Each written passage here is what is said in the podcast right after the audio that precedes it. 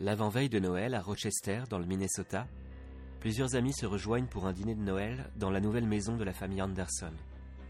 Tout devrait bien se passer, et pourtant. Je suis Michael, et pour vous parler de cette affaire surprenante, je suis aujourd'hui avec Eugénie, Cyrielle, Capucine et Jean-Robert. Bonsoir. Bonsoir. Bonsoir. Bonsoir. C'est l'histoire du dîner presque parfait.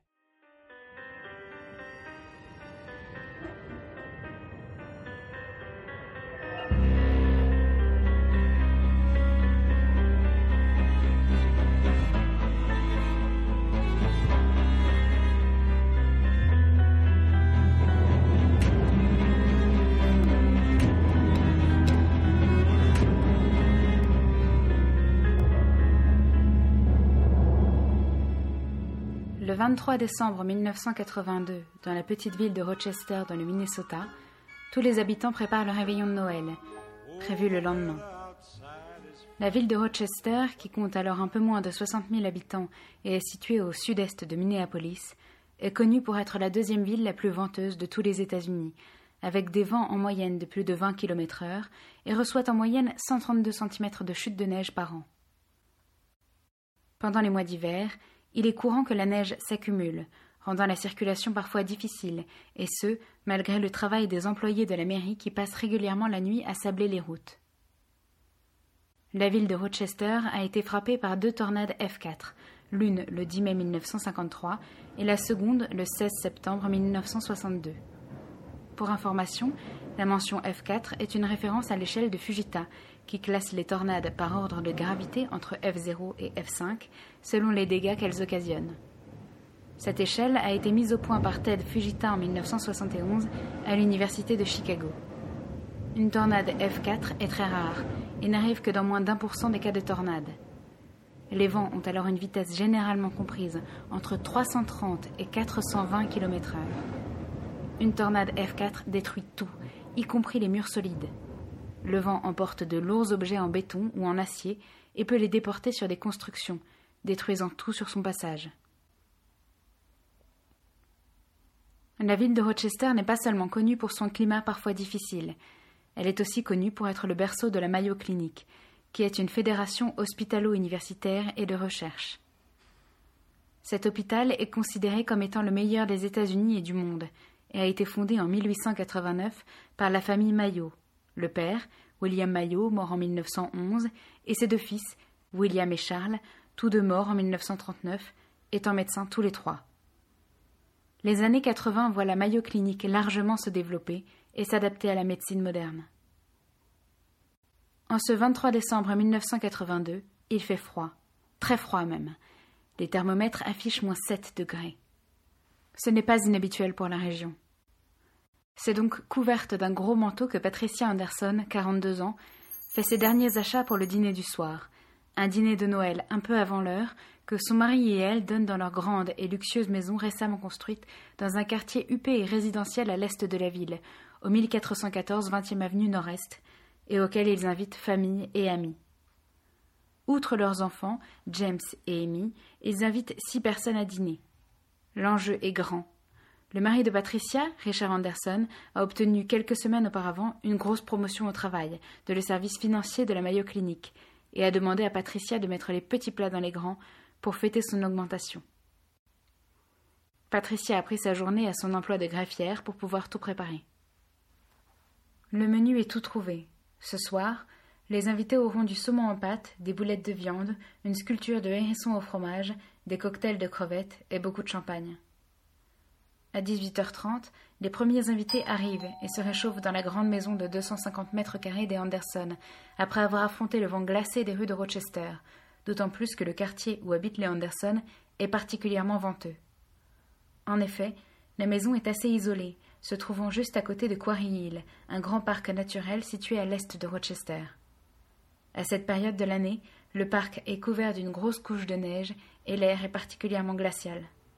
La maison des Anderson est une grande bâtisse à la façade gris-bleu, avec une allée, le long de laquelle Patricia a planté de solides buissons, capables de supporter les rudes températures d'hiver.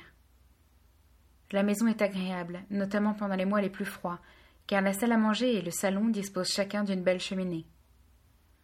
La maison a un garage pouvant accueillir deux voitures, mais à ce moment-là, les Anderson sont en train de le faire refaire et doivent garer leur voiture dans la rue. À 19h30 environ, les derniers invités sont arrivés et Patricia et Richard peuvent se rassurer. La météo ne l'avait pas prévu, mais une tempête est en train de s'abattre sur la ville de Rochester. Aussi le couple avait-il peur que tous les invités ne puissent être présents pour la soirée. Le frère de Richard, Mark Anderson, est le premier à arriver, avec son épouse Nancy. Ils sont venus d'assez loin, de Des Moines, dans l'Iowa, et ont roulé quatre heures pour venir dîner chez Richard et Patricia. Ils ont d'ailleurs prévu de passer la nuit chez Richard et Patricia dans leur chambre d'amis, pour s'éviter la route alors qu'il est tard et qu'ils ont bu. Mark Anderson est le petit frère de Richard, Richard ayant 44 ans en 1982 et Mark 39. À ce dîner sont aussi présents les anciens voisins de Richard et Patricia, Jeffrey et Sharon Schultz. Avant de vivre dans la grande maison où ils habitent actuellement, Richard et Patricia habitaient une maison plus modeste dans la banlieue nord de Rochester, et leurs voisins étaient donc les Schultz. Richard, Patricia et leurs enfants ont emménagé dans leur grande maison du 1414 20e avenue un an auparavant. Jeffrey Schultz est comptable dans une entreprise du bâtiment et Sharon Schultz est aide à domicile. Richard et Patricia ont aussi invité la meilleure amie de Patricia, récemment divorcée, Carol Murphy. Carol, qui habitait avec son mari à Minneapolis, envisage alors de déménager définitivement à Rochester, où elle a grandi. Au moment des faits, elle loue un petit appartement dans le centre-ville depuis son divorce, prononcé un mois auparavant.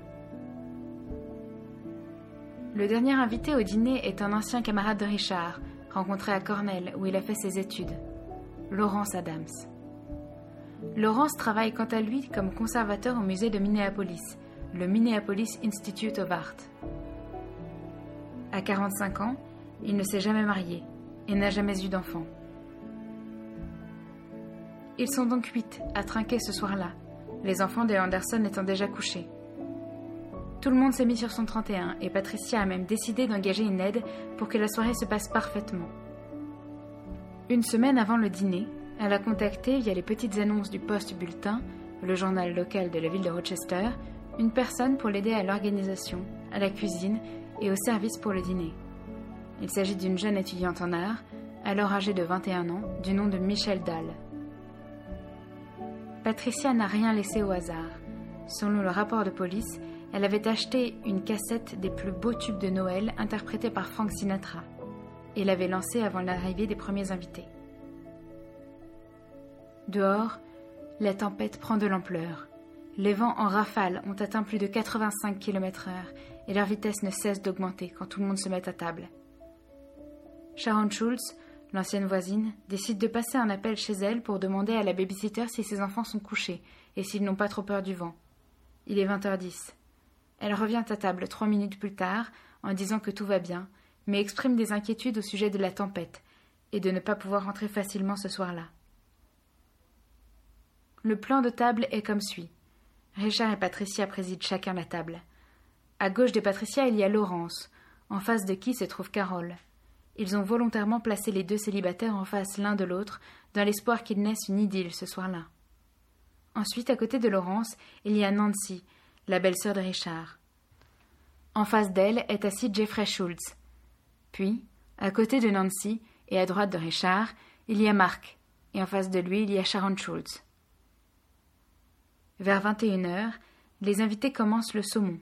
Michel, employé pour la soirée, est en cuisine et fait la vaisselle des assiettes utilisées pour l'entrée. À 21h12, les lumières s'éteignent brutalement. Il ne reste plus que la lumière du feu crépitant dans la cheminée pour éclairer faiblement la pièce. Selon un rapport de police, le quartier entier subit une coupure de courant, le vent ayant renversé des arbres, eux-mêmes tombés sur des lignes électriques. Au dehors, le vent souffle à une vitesse de 100 km/h. Il est chargé de neige et personne ne peut s'aventurer à l'extérieur dans de telles conditions. Michel arrive de la cuisine avec une allumette et demande à Patricia si elle peut lui indiquer où sont les bougies. Les deux femmes cherchent des bougies et des chandeliers pendant cinq minutes environ.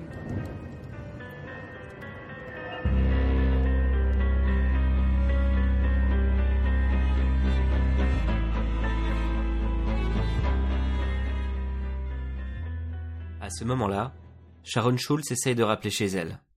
Elle n'y arrive pas, le téléphone n'a pas de tonalité. Les lignes téléphoniques ont elles aussi été coupées, comme l'indique un rapport de police. Richard se lève et va voir si les enfants dorment toujours. Il revient deux minutes plus tard, à tâtons, en disant qu'il lui semble que tout va bien. Marc, Nancy, Jeffrey, Carole et Laurence restent quant à eux à table. Quand Patricia revient avec Michel, les mains pleines de bougies, il est 21h20 environ. Les deux femmes installent les bougeoirs et chandeliers sur la grande table à manger. Patricia se rassied à son siège et lève son verre de chardonnay pour trinquer, quand dans un cri d'horreur, elle le lâche. Une personne autour de la table ne lève pas son verre. Et pour cause. Les flammes des quelques bougies disposées sur la table, éclairant les convives d'une lumière fuyante et avare, sont juste assez vives pour révéler que quelque chose cloche avec Laurence Adams. Son visage, ainsi que tout son corps, convulse. Ses yeux sont grands ouverts, mais plus aucune lueur ne les habite. D'après tous les témoins, Laurence a tremblé, pendant quelques secondes avant de s'éteindre, mais personne n'a pu lui porter secours à temps. Il est tombé raide mort, et le toast tant attendu n'est jamais venu. Selon un ami et collègue proche, entendu dans le cadre de l'enquête ayant suivi les faits, Laurence n'était pas tant disposé à venir ce soir-là. Richard était son meilleur ami du temps de ses études, mais ils ont pris des options de vie très différentes, au point de devenir presque étrangers, tout en se voyant à l'occasion, l'honneur du bon vieux temps. Alors que Richard avait accepté résolument un travail de comptable, au sortir de ses études, espérant un jour gagner ses galons et offrir un cadre de vie confortable à sa future femme et enfant, Laurence se découvrait une passion pour les arts. Souhaitant y consacrer le plus de temps possible, et déterminé à intégrer ce monde si fermé, il a dû travailler très dur, consentant à de nombreux sacrifices, pour finalement obtenir son poste de conservateur au Minneapolis Institute of Art, le plus prestigieux des musées de la ville. Par ailleurs, Laurence s'est contentée de relations passagères, souvent avec des femmes plus jeunes que lui, rencontrées pour la plupart dans le cadre de son travail. La quarantaine passée, le quotidien des deux hommes est devenu très différent. Richard mène une vie tranquille, tandis que Laurence traîne une réputation de fêtard et d'impénitent coureur de jupons. Il est le dernier des convives à avoir accepté l'invitation de Patricia et Richard, selon le témoignage des deux membres du couple. Il connaissait surtout les hôtes, les autres convives étant soit de très vieilles connaissances, soit des inconnus pour lui. Après quelques semaines de tergiversation, il a fini par céder, ayant obtenu des détails sur l'organisation de la soirée et l'identité des autres invités. L'analyse de ce qui a tout lieu d'être une scène de crime révèle que le verre de Carole, qui était pour rappel assise en face de Laurence, est brisé, et des morceaux se sont éparpillés un peu partout. La nappe est tachée de vin. Les chaises sont en désordre, et l'une d'entre elles, celle où était assise Nancy, est même tombée. La table de la salle à manger, ainsi que la cuisine, n'ont pas été rangées avant l'arrivée de la police. Hormis les éclats de verre, les traces de vin et les chaises disposées de manière chaotique, le temps semble s'être figé au beau milieu du dîner. Tout semble presque normal, sauf bien sûr le corps sans vie de Laurence Adams, encore assis, un torchon disposé sur le visage au moment de l'arrivée des enquêteurs. De la bave séchée est retrouvée au bord de ses lèvres. La panique et la confusion ont envahi la pièce au moment où le groupe a assisté impuissamment aux convulsions, puis au décès de Laurence. Il est très compliqué pour la police de se faire une idée précise des réactions de chacun, car les témoignages convergent uniquement sur le fait que tout le monde s'est mis à parler et crier en même temps. La plupart des invités ont souhaité quitter immédiatement la maison. Mais Richard, en hôte responsable, raconte avoir temporisé et a dû appeler au calme d'une voix ferme. La tempête était trop violente, il était impossible de joindre la police ou les secours, et il s'est dit qu'il était à la fois plus prudent et plus intelligent que tout le monde reste dans la maison en attendant de pouvoir utiliser le téléphone ou d'aller chercher de l'aide. C'est Richard qui a pris l'initiative de disposer un torchon sur le crâne de Laurence selon lui, afin de débarrasser l'assistance de la vision d'horreur du visage figé du défunt. Il en a profité pour prendre son pouls, sans trop croire à une quelconque pulsation, puis, conscient qu'il aurait été une mauvaise idée de déplacer le corps, a proposé à tout le monde d'aller s'asseoir dans le salon, séparé de la salle à manger par une porte battante. Selon le témoignage de Michel, la jeune femme employée pour la soirée, Richard s'est montré très autoritaire, voire menaçant. Il l'aurait empêché de quitter la maison en la retenant de force et en lui criant dessus. Après avoir assis tout le monde dans les grands canapés du salon, Richard a fermé la porte battante et dans une grande tirade solennelle a avancé que Laurence avait été tuée et que le ou la coupable de ce crime était parmi eux. Il a alors imposé que tout le monde reste dans le salon en attendant que la police puisse intervenir. À ce moment, les invités consentent avec plus ou moins de difficulté à devoir rester, trouvant pour la plupart l'atmosphère feutrée du salon occupée et éclairée par les bougies moins insécurisante que la nuit noire et agitée. La peur et la confusion laissent peu à peu place à une atmosphère de suspicion généralisée, et tout le monde se dévisage, jusqu'à ce que Sharon brise la glace.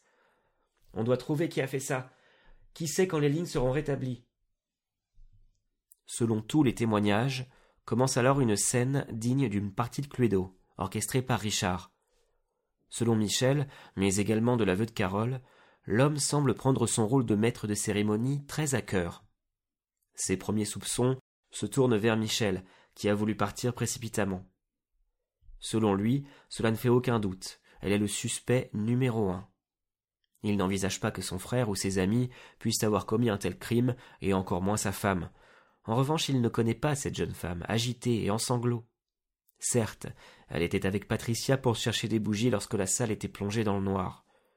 Mais elle a eu accès à la cuisine. Et par ailleurs, elle est étudiante en art.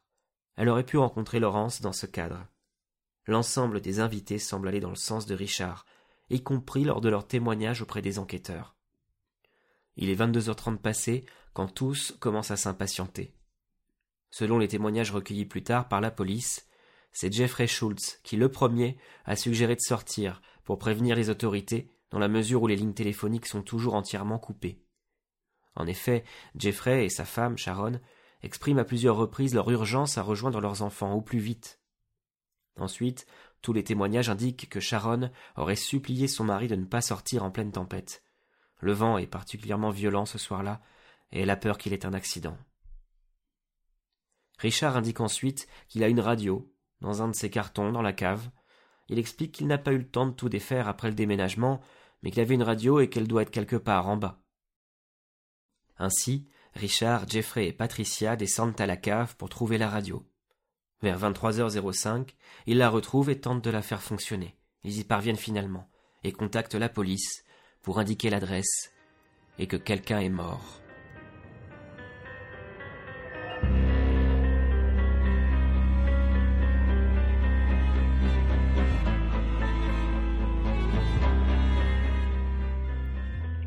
L'inspecteur en chef dépêché ce soir-là avec son équipe sur le lieu du crime, arrive finalement à 1h30, une fois que la tempête s'est calmée. Il s'est forgé une solide réputation depuis qu'il a trouvé l'identité de celui qu'on surnommait le tueur de vieilles dames et qui opérait à Minneapolis. Cette découverte lui a permis d'obtenir le poste d'inspecteur en chef de Rochester. En arrivant, il remarque que tous les invités sont assis dans le salon, sauf Michel qui est toute seule dans la cuisine. À son arrivée, plusieurs des invités lui disent que Michel a très probablement tué Laurence. Karl Morley les remet à leur place. Une arrestation est la conséquence d'une enquête. Morley prend la décision d'interroger chaque convive séparément et demande à un membre de son équipe de rester avec le reste des convives dans le salon pendant qu'un médecin légiste constate le décès de Laurence et fait ses premières analyses dans la salle à manger. Quant à lui, il va dans la cuisine, en compagnie du jeune officier Timothy Glaser, qui prendra des notes des divers interrogatoires. Il commence par l'hôte et maître de cérémonie Richard Anderson. Richard insiste sur le fait qu'aucun de ses amis, ni membre de sa famille, ne peut être coupable, et que la seule explication plausible est que Michel ait commis le meurtre. Comme le note Timothy, Richard exprime des regrets quant à l'embauche de Michel, qui n'était visiblement pas une personne de confiance. Richard ajoute même que, connaissant la vie dissolue de Laurence, cela ne l'étonne pas qu'il ait connu une fin aussi violente, et que Michel pourrait être une amante et conduite. Timothy Glaser prend en note le récit de Richard Anderson, son insistance à vouloir diriger les soupçons sur Michel, et son insistance à dire qu'il n'a pas quitté sa femme du regard jusqu'à l'extinction des feux. Patricia succède à son mari dans la cuisine. Elle vacille légèrement et semble prise de vertige. En s'asseyant, elle demande un verre d'eau. Selon les notes de Timothy, elle indique qu'elle fait de l'hypertension depuis plusieurs années, qu'elle doit à tout prix éviter les émotions fortes. Timothy Glaser lui tend un verre d'eau et elle avale une petite gélule. L'inspecteur en chef, Carl Morley, demande à voir le médicament que Patricia vient d'ingérer. Celle-ci indique qu'il s'agit de chlorothiazide, un diurétique à prendre en cas d'hypertension artérielle. Il demande à Patricia de lui donner sa boîte de médicaments qu'il met immédiatement sous scellé. Laurence est de toute évidence mort par empoisonnement, et aucun médicament présent sur place ne doit être oublié. Patricia livre ensuite son témoignage. Rien ne diffère du témoignage de son mari. Elle avait placé Laurence face à Carole, car elle espérait secrètement jouer les entremetteuses, mais la conversation a pris un tour un peu acide entre les deux, quand Laurence, déjà un peu sous, a commencé à tenir un discours passéiste et machiste, selon Patricia. Mal à l'aise, elle aurait essayé de faire diversion à plusieurs reprises, en vain. Patricia souligne que Laurence, son mari Richard et le frère de son mari Marc se connaissent depuis de nombreuses années, ont même fait affaire ensemble, et que Marc ne lui a jamais tout à fait pardonné quelques paris et affaires malencontreux. Karl Morley demande à Patricia de développer ce point, mais Patricia dit que ce sont des affaires d'hommes et qu'elle a juste surpris quelques conversations sur le sujet ces dernières années. Elle indique qu'elle n'est pas capable d'en dire plus. Patricia passe la porte et est remplacée par Carole. Celle-ci ne semble pas particulièrement ébranlée par la mort de Laurence, selon les notes de Timothy Glaser. Outre le fait qu'elle ne l'avait vu que deux fois dans sa vie, elle explique qu'elle l'a toujours trouvé grossier et mal élevé. Elle affirme également que son regard concupiscent glissait régulièrement sur la silhouette de Michel et que celle-ci oscillait, toujours d'après elle, entre la bienséance que lui imposait la situation et une petite tendance à répondre malgré tout aux avances. Carole indique en effet que Michel souriait beaucoup à Laurence et semblait proche de lui, physiquement, quand elle se penchait pour servir à table. Pour elle, Michel avait l'occasion d'empoisonner le verre. C'est elle qui servait à table, y compris le vin.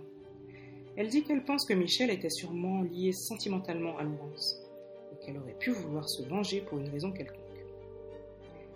Laurence, compte tenu de sa réputation de coureur de jupons, aurait très bien pu lui être infidèle. Carole est sûre d'elle. Tout ça, c'est une histoire d'amour et de sexe. L'inspecteur Morlaix la remercie.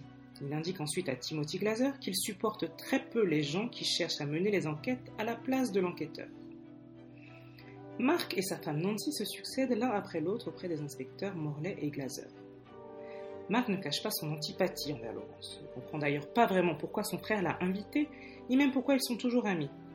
Il ne lui a quasiment pas adressé la parole, n'a eu que peu d'interactions avec lui, et affirme avec un air mauvais que ce n'est pas plus mal qu'il ait été supprimé et qu'il paierait volontiers un verre à la personne qui a eu cette bonne idée. Quand l'inspecteur Morlaix lui demande pourquoi il a dit ça, Marc répond que quelques années auparavant, en 1978, Laurence lui a dit qu'une vente aux enchères aurait lieu la semaine suivante et qu'il devrait acheter un des tableaux, injustement sous-estimé.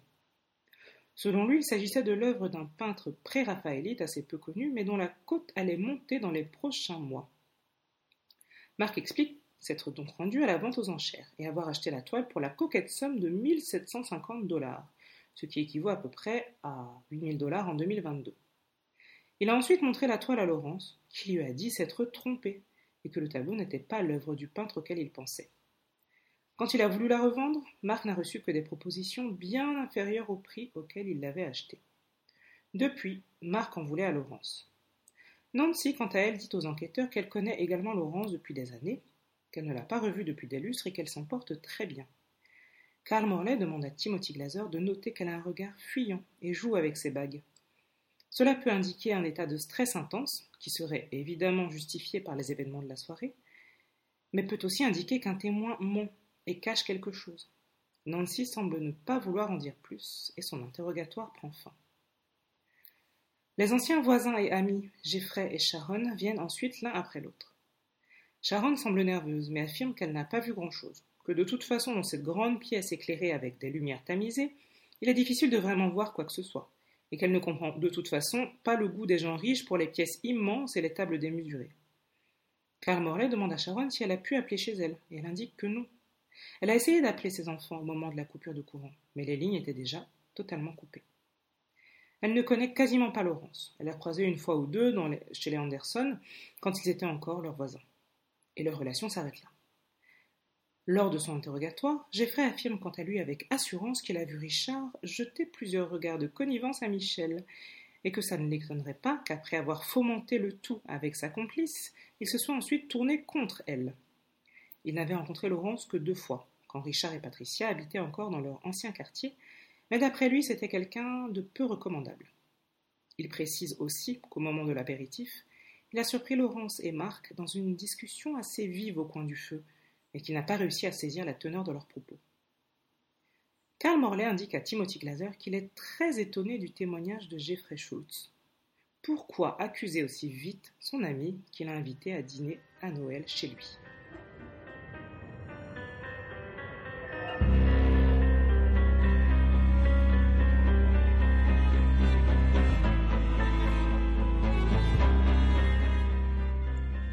Reste Michel Dalle, coupable tout désigné au premier abord. Elle entre dans la cuisine et fond immédiatement en larmes. Timothy Glaser lui sert un verre d'eau. Elle affirme qu'elle n'a rien fait et explique qu'en tant qu'étudiante, elle fait des petits boulots pour réussir à joindre les deux bouts, et qu'elle ne comprend pas cet acharnement de Richard en particulier. Karl Moret et Timothy Glaser tentent de la calmer. Selon les notes de Timothy, Karl lui indique qu'une enquête de police est destinée à trouver un coupable et qu'une arrestation ne se fait pas sur la base de oui-dire. Un peu plus calme, Michel est en mesure de fournir aux deux inspecteurs quelques détails glanés çà et là au cours de la soirée. Les invités n'étaient pas censés entrer dans la cuisine. Seules Patricia et elle-même y avaient accès, elle pour le service, et Patricia pour lui donner des instructions. Mais elle a trouvé chacun des convives à un moment de la soirée dans la cuisine, prétextant être venu chercher une petite cuillère, un verre, ou avoir besoin de jeter une serviette en papier. Elle souligne également que durant l'apéritif et à la table du dîner, Patricia et Laurence ont quelquefois confondu leurs verres. Cela était dû au fait que ce dernier était droitier, et qu'elle était gauchère, et qu'il était installé à sa gauche. Ajoutez à cela une lumière tamisée, et la confusion est vite faite. Elle soutient également qu'elle a surpris Laurence et Nancy dans un couloir peu éclairé entre la cuisine et la salle à manger, en grande conversation et très proches l'un de l'autre. À la question des enquêteurs Connaissiez-vous Laurence Adams avant le dîner de ce soir? Michel affirme que non. Quand les enquêteurs lui demandent si elle n'avait pas eu l'occasion de le rencontrer dans le cadre de ses études, elle indique que si, probablement, mais qu'en l'occurrence, elle ne l'avait jamais rencontré. Michel quitte les inspecteurs et retourne au salon. Demeurés seuls, Karl Moret et Timothy Glaser mettent en commun leurs observations. Nancy, la femme de Marc, ment et semble avoir eu une relation avec Laurence par le passé. S'ils en croient les dires de Michel, ils étaient encore proches. Marc déteste Laurence pour une question d'argent. Sharon est peut-être jalouse de son amie Patricia et de sa réussite sur le plan matériel, et Carole ne semble pas avoir beaucoup d'empathie pour le mort. Elle et Jeffrey affirment d'ailleurs que Michel et Richard auraient été de mèche dans la mort de Laurence. Tout cela semble inextricable, et tous semblent avoir eu un motif pour tuer Laurence. Dernier fait étrange, pourquoi se sont-ils tous succédés dans la cuisine ce soir-là? Émergeant de la cuisine, Morlaix et Glaser retournent dans le salon où ils trouvent tous les convives dans la semi-pénombre, se lançant des regards méfiants. Karl demande à Timothy ainsi qu'à l'agent resté avec les invités de procéder à une fouille minutieuse de la cuisine, en commençant par la poubelle. Le résultat des investigations dans les déchets ménagers ne se fait pas attendre longtemps. En effet, l'un des agents revient peu de temps après, tenant une boîte de bêta-bloquant, un médicament utilisé en cardiologie pour l'arythmie, pour les angines de poitrine, les insuffisances cardiaques et aussi pour l'hypertension. Le médicament est tout de suite saisi par Karl Moret, qui convoque une nouvelle fois Patricia. Cette fois, ils vont dans sa chambre, accompagnés par Timothy Glaser, qui prend minutieusement des notes de cet entretien. Quand Karl Moret demande à Patricia Anderson si les médicaments lui appartiennent, celle-ci craque. Oui, ils lui appartiennent, mais elle est sûre que la boîte n'était pas finie Selon elle, les cachets se trouvaient dans l'armoire à pharmacie de la salle de bain attenante à sa chambre. Elle pleure et explique ne pas comprendre pourquoi la boîte se trouve dans la poubelle de la cuisine. Karl Morel lui dit qu'il ne comprend pas parce qu'elle a pris un autre médicament plus tôt dans la soirée. Patricia explique qu'elle prend un traitement de bêta-bloquant quotidiennement à hauteur d'une pilule chaque matin et qu'elle prend ensuite des chlorothiazides en cas de besoin. Karl Morel lui demande alors de l'accompagner dans la salle de bain et de lui montrer où sont rangés ses médicaments. Ensemble, ils regardent l'armoire à pharmacie, qui n'est pas située à un endroit commun puisqu'elle se trouve sous une pile de serviettes. Dans la petite armoire qui fait office de miroir au-dessus du lavabo, il n'y a que des produits de toilette et de beauté. L'armoire à pharmacie est parfaitement en ordre. Il ne retrouve pas la boîte de médicaments. Karl Moret demande à son équipe de prendre les empreintes sur l'armoire, car si l'un des invités a utilisé l'armoire à pharmacie, peut-être qu'il a laissé des empreintes. Patricia étant très coopérative et n'ayant a priori aucune raison de tuer Laurence, elle est invitée à retourner au salon. Karl Moret interroge le médecin légiste présent sur place. Est-ce qu'un empoisonnement par bêta-bloquant est envisageable? Le médecin est affirmatif. Les bêta-bloquants, bien que très prescrits, peuvent être mortels si l'on triple la dose. Il aurait donc suffi au meurtrier de donner trois cachets à Laurence pour lui provoquer un arrêt cardiaque. En l'occurrence, comme Laurence avait un peu bu au moment de sa mort, la dose aurait dû être légèrement plus élevée. Mais il était facile d'en administrer à Laurence soit dans un verre, soit dans sa nourriture. Un appel de Timothy Glaser interrompt la conversation de Karl Moret avec le médecin légiste. Karl Moret retourne au salon et demande aux invités ce qui s'est passé. Tous sont perplexes et disent qu'ils ne savent pas. Timothy Glaser, depuis l'entrée, demande à Karl de le rejoindre. Dans le rapport de police, on peut dire que Karl arrive dans l'entrée aux alentours de 3h30 du matin et trouve Timothy devant la porte des toilettes qui donne sur l'entrée. Timothy indique qu'il a accompagné Patricia aux toilettes pendant que Karl Moret discutait avec le médecin légiste. Ne la voyant pas ressortir après une dizaine de minutes, il a décidé de toquer à la porte et n'a obtenu aucune réponse. Il a donc décidé d'en parler à l'inspecteur en chef Karl Moret avant d'intervenir. Après avoir encore une fois essayé d'obtenir une réponse de Patricia, les enquêteurs décident de forcer la porte des toilettes. Ils trouvent alors par terre le corps de Patricia. Le médecin légiste est immédiatement appelé sur place et confirme les craintes des enquêteurs. Patricia ne respire plus. Immédiatement, le médecin légiste pratique un massage cardiaque sur Patricia. Quinze minutes plus tard, Patricia ne s'est pas réveillée. Elle est déclarée morte. Richard essaye de quitter le salon pour voir ce qu'il se passe, mais il est arrêté par l'officier en charge de surveiller le groupe. Selon les témoins de la scène, Richard est particulièrement brutal et se débat pour se débarrasser de l'officier. Karl Moret arrive dans le salon et annonce à tous que Patricia vient de mourir. Le médecin légiste indique que sa mort ressemble en tout point à celle de Laurence, mais que compte tenu de sa fragilité physique, il est possible qu'elle ait fait une crise cardiaque, notamment en raison de la tension de la soirée. À l'annonce de la mort de Patricia, Richard met sa tête dans ses mains et se met à pleurer. Les interrogatoires reprennent. Est-ce que les invités auraient des raisons de s'en prendre à Patricia?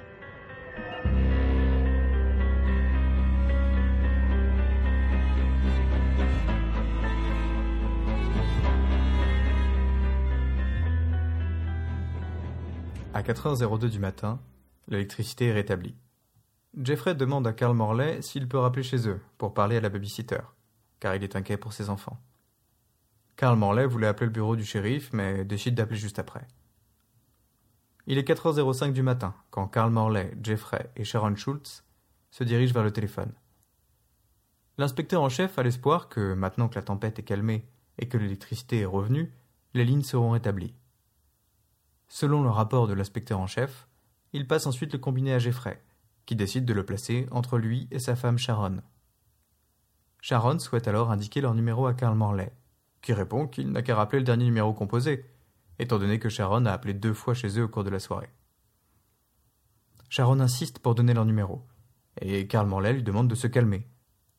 Il appuie alors sur le bouton Radial, et trois secondes s'écoulent avant que Jeffrey Schultz indique à Karl Morley qu'il a dû faire une erreur, car ils sont tombés sur le standard de Continental Airlines.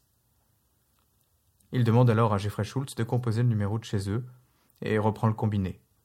La babysitter répond. Karl Morley se présente, puis demande quand elle a parlé à Sharon Schultz pour la dernière fois.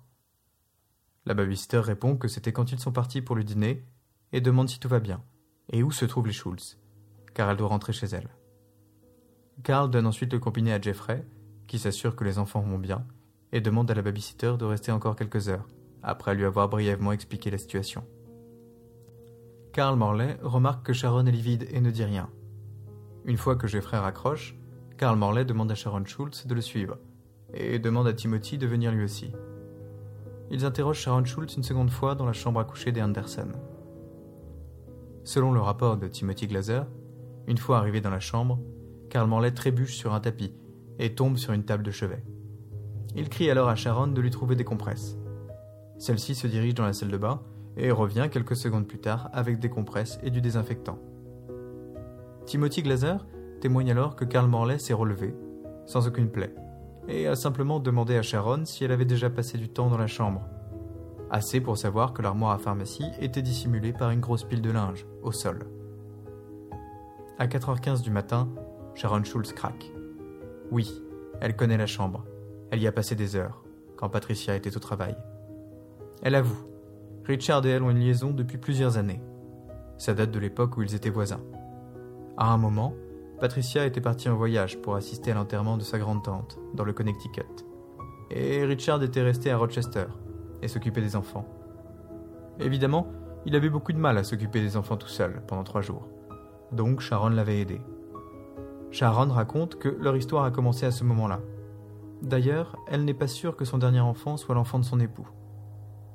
Quand Carl Morley lui demande pourquoi elle a appelé la Continental Airlines, elle dit que Richard avait enfin décidé de quitter Patricia et qu'ils avaient prévu de partir ce soir-là, après le dîner, tous les deux, pour le Mexique. Elle explique qu'elle avait prévu de quitter Jeffrey depuis longtemps, notamment depuis qu'elle avait découvert qu'il avait lui aussi une liaison avec son assistante. Elle révèle qu'elle avait prévu de récupérer ses enfants plus tard. Elle indique également que les coups de fil avaient comme objectif de s'assurer que les vols seraient maintenus malgré la tempête. Elle assure cependant n'avoir rien fait de mal, en tout cas qu'elle n'avait pas tué Laurence ou Patricia. Elle indique qu'elle considérait Patricia comme une de ses meilleures amies. Karl Morley lui demande alors si Patricia ou Laurence étaient au courant de leur plan. Sharon dit qu'elle est sûre que Patricia n'était au courant de rien car Richard et elle ont été particulièrement discrets. Sinon, Patricia aurait tout fait pour empêcher Richard de partir. Elle dit que longtemps, Richard n'avait pas voulu s'engager avec elle, parce qu'il ne voulait pas divorcer de Patricia.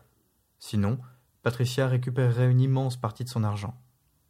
Il ne voulait donc pas qu'elle ait de raison de le soupçonner de la tromper, qui plus est avec une de ses amies, mais que récemment la situation avait changé, et que Richard recevrait bientôt une grosse somme d'argent. Elle indique ne pas en savoir plus. Quant à Lawrence, il n'y a aucune raison qu'il soit au courant. Richard le voyait assez peu, et il n'avait pas eu d'opportunité de les surprendre. Les renforts appelés par Karl Morley arrivent et entreprennent de récupérer les corps de Lawrence et Patricia. Tous les invités sont emmenés au poste de police. On appelle les parents de Patricia pour leur annoncer la nouvelle et leur demander de venir garder les enfants de Richard et de Patricia.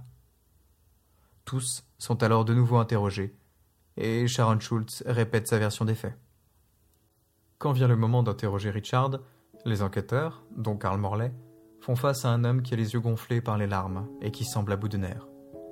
Richard indique tout de suite qu'il est dévasté par la mort de Patricia et qu'il fera tout ce que la police lui demande pour essayer de trouver le coupable du meurtre de Lawrence. Karl Morley demande alors à Richard s'il pense que Patricia a été victime de meurtre.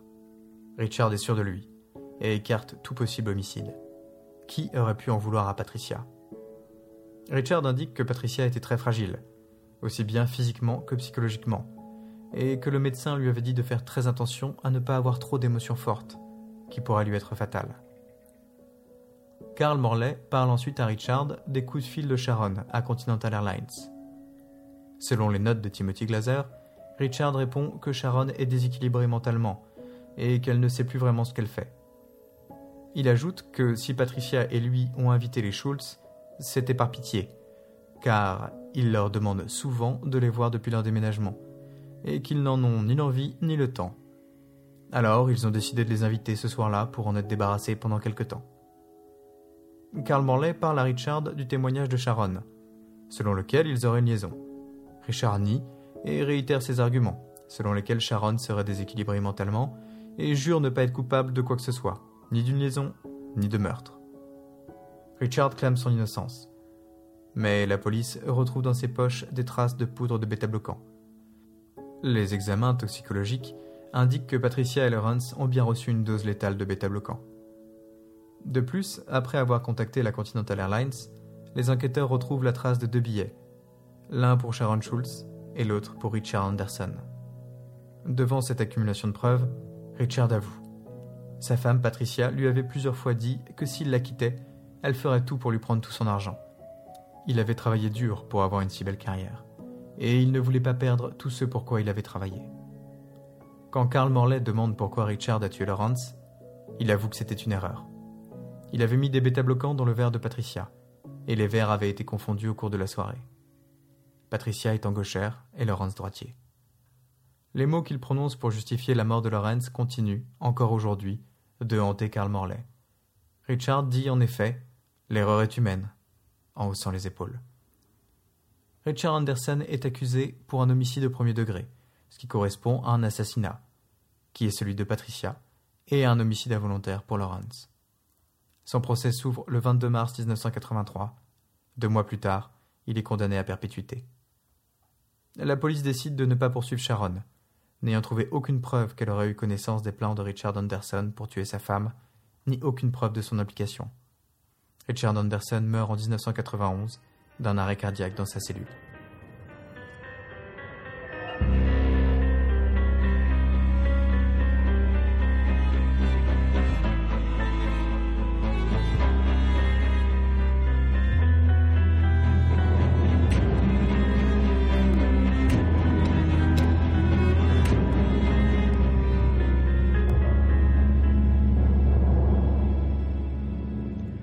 Bonsoir ou bonjour à toutes et tous.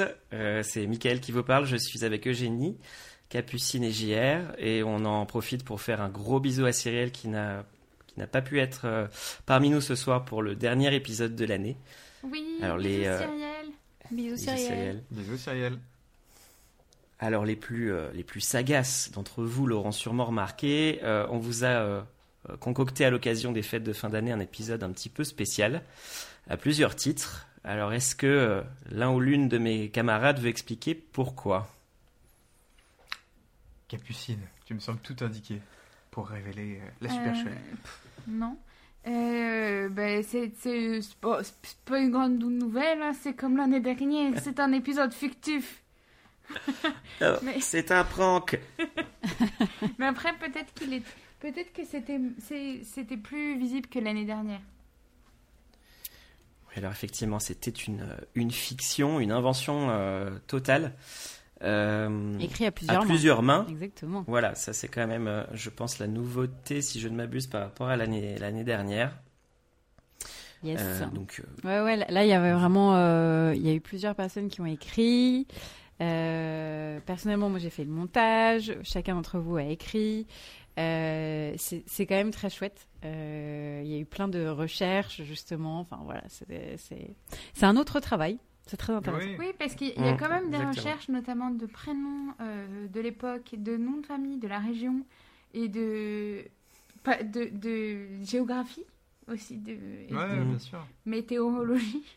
Enfin, il y a pas, c'est pas tout, tout n'est pas inventé. Euh, La ville de Rochester existe, elle est en effet euh, oui. un berceau de tornades.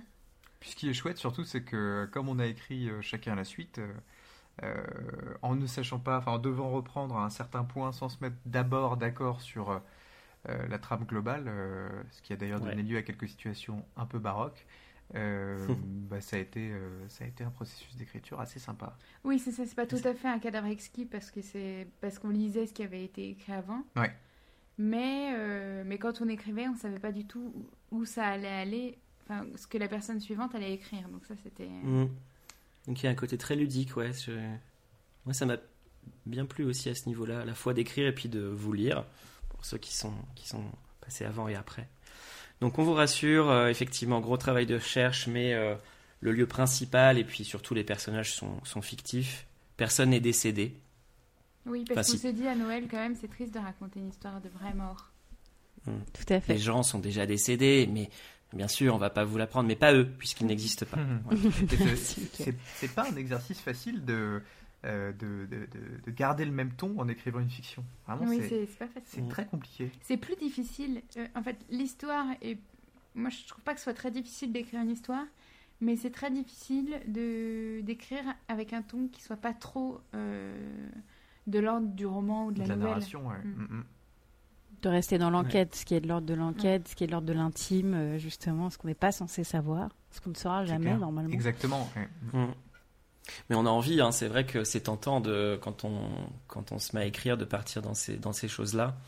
Euh, et que c'est euh, à l'écriture euh, toujours un peu moins, on s'embarque moins à vouloir raconter des détails d'enquête et ce qui, ce qui fait le sel normalement d'une d'une affaire criminelle.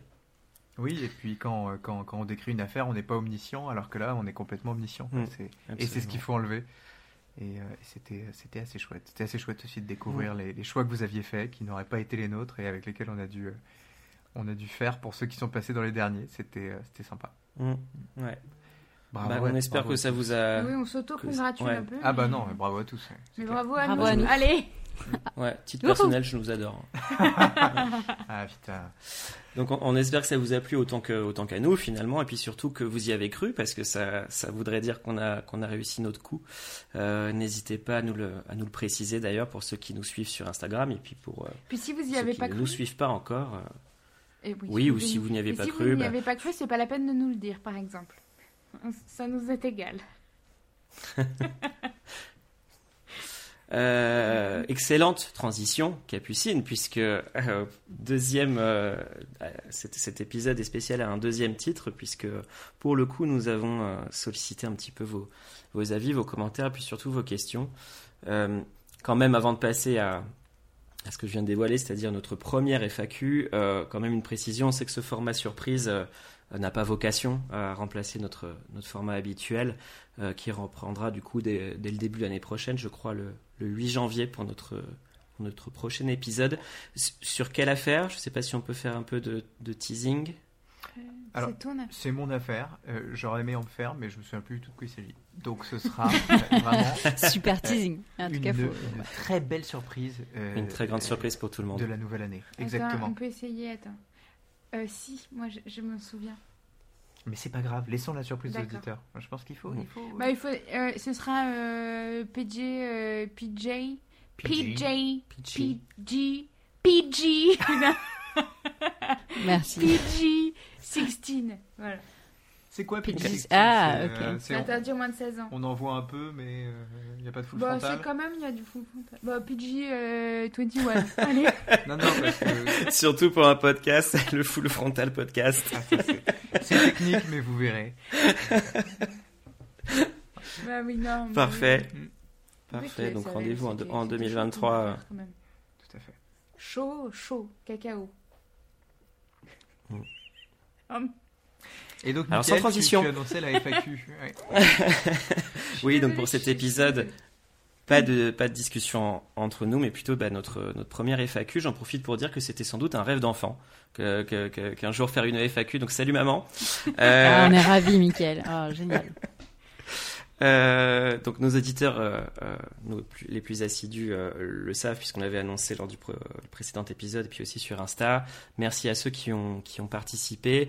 On a recueilli vos questions, mais aussi vos commentaires, parfois critiques sur le sur le podcast. Alors plutôt que de les poser une par une, on a choisi de les de les réunir un petit peu en, en thématique pour que ce soit bah, plus facile à traiter et plus sympa pour vous aussi à à écouter. Et c'est vrai qu'on a eu beaucoup de questions, énormément de questions sur euh, les étapes de, création d'un épisode, euh, bah, du début jusqu'à la fin, jusqu'à ce que ça arrive à vos oreilles via votre appli préférée. Donc, euh, est-ce que quelqu'un veut expliquer les différentes étapes de, de la construction d'un épisode pour nos auditeurs? Oui, je veux bien. Euh, alors, euh, chacun notre tour, on a un épisode, euh, on est responsable d'un épisode. Et donc, bah, le responsable de l'épisode euh, choisit son affaire. Donc, comment, comment on trouve les affaires, je pense que ça dépend un peu de, de chacun. Moi, à titre personnel, j'écume énormément YouTube et des chaînes étrangères et je regarde plein, plein, plein, plein, plein de vidéos, parfois courtes, mais juste pour voir si une affaire m'intéresse. Et après, je fais plus de recherches dessus et si elle est intéressante, bah, je, je, je, la traite. Mais je crois que c'est pas le, la même chose pour, pour vous. Donc, si vous voulez dire comment vous trouvez vos affaires, ça m'intéresse aussi. Euh, alors moi, moi c'est surtout, moi c'est via des, on en avait parlé un peu la dernière fois, il y a des articles euh, parfois que sur lesquels je tombe qui recensent des choses, euh, des, affaires incroyables, des photos prises juste avant un, grand crime ou qui prennent en photo des criminels. voilà, c'est souvent des détails sur des, des choses que je feuillette que je trouve qui m'intriguent et qui me font creuser et qui me font aller sur un site, via un site, via un site, via un site. Euh, et puis bien entendu, il y a quand même le classique. Euh, en fonction de l'affaire que j'ai envie de traiter, si je suis plutôt euh, sur un mystère, un twist, j'essaye d'aller trouver des, des tops. Il y, a des sites pas mal aussi pour aller fouiller dans le fin fond du web. Reddit est pas mal pour ça, par exemple. Et les gens trouvent plein d'idées et ressortent beaucoup de choses. Mais voilà, j'ai pas une méthode en particulier, mais voilà, voilà comment je les trouve moi. Super. Michael. Jean-Robert. Ah, Non, bah, je peux y aller si tu veux, mais euh, j'ai rien de plus original à raconter euh, euh, que ce qui vient d'être dit. j'ai un peu de moins de temps pour YouTube. YouTube, c'est très chronophage, donc c'est compliqué quand on a un emploi de bureau. donc je suis plutôt sur la technique Eugénie, moi. C'est-à-dire que je cherche l'affaire mm. plus qu'elle ne vient à moi. en essayant de vérifier qu'elle, un, qu'elle, qu'elle réponde à, à, ce qui me fait plaisir. Et ensuite qu'elle n'ait pas été trop traitée. Et ensuite on se lance. Même si, euh, étant encore euh, plutôt jeune dans le podcast, pour l'instant, j'ai traité euh, principalement des choses que j'avais déjà en tête. C'est-à-dire que j'ai pas eu à trop trop fouiller pour l'instant. Ouais, c'est pas mal, c'est pas mmh. Moi, sinon, c'est aussi pas. j'ai oublié en fonction du pays, par exemple, parce que nous, on, on, évite un peu de traiter des affaires françaises parce que bah il y a beaucoup de podcasts français qui qui les traitent déjà. Et, euh, et parfois, c'est en fonction du pays. Je me dis, tiens, oui, c'est vrai. j'aime beaucoup l'Italie. Là, j'ai envie d'un peu de. Est-ce qu'il y a une affaire italienne sympa qu'on ne connaîtrait pas? Mmh. Euh, Mais mmh. c'est vrai qu'il y a quand même beaucoup d'affaires américaines, il hein, faut se le dire. C'est un grand pays quand même. Ouais, il tue énormément de gens là-bas. C'est ça. Ouais, c'est un peu, un peu pareil. Alors, pareil, je, moi, j'ai pas encore un, recul euh, énorme, donc je tâtonne beaucoup, mais c'est, plutôt ouais, par clé d'entrée, soit par, par thématique, soit par pays aussi pour le, pour le premier que, que j'ai eu à chercher. Mais euh, oui, vous avez insisté sur le fait qu'on a, quand même un critère qui est important, c'est aussi que l'affaire n'ait pas été trop traitée pour qu'on puisse euh, bah, soit vous la faire découvrir, soit à minima offrir un angle particulier qui qui a aussi une valeur ajoutée pour vous qui êtes friand euh, de ce type d'affaires et qui euh, sans doute euh, écoutez, écoutez d'autres podcasts. On vous en veut pas pour ça d'ailleurs, vraiment. je, tiens, à le dire. Mais d'ailleurs, c'est pour ça que les gens qui nous demandent tout le temps de traiter des affaires hyper connues, on a l'air un peu. Enfin, c'est souvent moi qui réponds et j'ai l'air un peu parfois mm. mal aimable. mais c'est parce que on va pas traiter, par exemple euh, traiter un truc sur euh, justement Jeffrey Dahmer en ce moment, bah, ça n'a mmh. aucune forme d'intérêt. Mais c'est bien de le préciser parce qu'on a quand même demandé euh, pas mal de fois à des fins d'épisode des suggestions. Donc déjà, on vous remercie de, les donner. Mais en effet, comme le dit Capucine, quelque chose qui est déjà passé à la télé ou qui a été traité par Ondelat, on pourra, on pourra pas faire, c'est pas possible. En revanche, on a eu de très bonnes suggestions qu'on a notées et, merci beaucoup pour tous, hein, enfin à tous pour toutes les suggestions que vous faites, mais mais c'est vrai qu'il y en a qu'on peut pas. Non, non, on peut pas. À partir du moment où euh, un grand média, Netflix ou euh, même un gros un gros YouTuber ou un gros un gros podcast s'est penché dessus, c'est vrai que ça fait ça fait redite. Euh, c'est dommage. C'est pas c'est pas l'objectif. Oui, parce que c'est ça, c'est qu'on ne trouvera jamais autant d'informations que Netflix. Enfin, je veux dire, on a, on a moins de mm. ressources. Donc, on peut, on peut pas faire mieux. Nous, ce qu'on veut, c'est soit adapter des, des trucs qui n'existent pas trop en France, soit euh, parler d'affaires qui existent, mais on trouve qu'elles ne sont pas forcément traitées comme on l'aurait fait, donc on se permet de le faire, mais voilà. C'est clair. Mm, mm. Pardon, voilà pour la recherche des épisodes. Pardon, est-ce que vous, oui, vouliez ajouter non, quelque non, chose je voulais, je voulais justement aller à la prochaine question. Eh ben, let's go. Et bien ensuite, l'écriture. Euh, pardon. Ah ouais Mais là, j'ai remarqué qu'on ne travaillait pas du tout de la même manière. Et euh, je crois que je suis la seule à travailler de la manière dont je travaille. C'est-à-dire que moi, juste, euh, j'écris tout. Euh, y a, je mets pas de notes, j'écris euh, en rédigeant d'un coup. Et euh, donc voilà, vous faites, vous faites euh, plus un travail. euh, je Moi, c'est complètement différent. Mm. Mais Bah, c'est chacun euh, sa la méthode, sa méthode qui qui lui correspond. Moi, personnellement, je glane des infos. Je, en fait, au fur et à mesure, je, en fait, je, je construis, euh, je me construis une sorte de petit tableau. Euh, et je, et puis il y a des, quand je fais mes recherches, il y a des articles ou des ou des vidéos qui donnent un certain nombre de détails, puis je vais en voir d'autres et je rajoute du ah bah tiens il y a un détail en plus que j'avais pas euh, j'avais pas eu l'info. Ah tiens je me pose cette question. Et je construis un tableau et après j'harmonise et parfois je, je, je me dis par quoi je veux commencer euh, quelle est la bonne porte d'entrée? Ça pour tout le monde c'est toujours on se pose toujours un peu la question euh, en fonction de si c'est un mystère, si c'est une affaire quand même un peu connue, est-ce qu'on est-ce qu'on connaît qui est euh, dès le départ le meurtrier ou qui euh, qui a été tué, euh, voilà, ça y est, c'est en fonction. oui, c'est vrai qu'on essaie quand même de garder une part de mystère dans la, la mesure Ouais. du possible. Ouais, c'est un peu pareil. J'essaie de faire un plan, en fait, assez scolairement. hein. Mais une fois que, une fois que l'affaire, euh, après avoir quand même lu pas mal d'articles, etc., euh, même en diagonale, hein, euh, l'idée c'est de faire un plan, de justement voir un, peu comment on veut organiser les idées pour arriver au dénouement, et ensuite de bien relire les articles, en trouver d'autres pour alimenter les différentes parties. Donc ouais, c'est, mais c'est rigolo. Je trouve qu'on ait des, des, manières très différentes d'arriver au, résultat final. Oui, c'est parce que moi, quand j'écris, là par exemple, le prochain épisode que je fais, j'avais, je pense, euh, 12, euh, 12 onglets ouverts en même temps. Et pour chaque information que je, je- je notais, je regardais euh, si ça concordait entre, les plus, entre tous. Mais, mais moi, c'est vraiment. euh, je, je suis incapable de mettre, de prendre, de mettre des notes d'avance parce que je.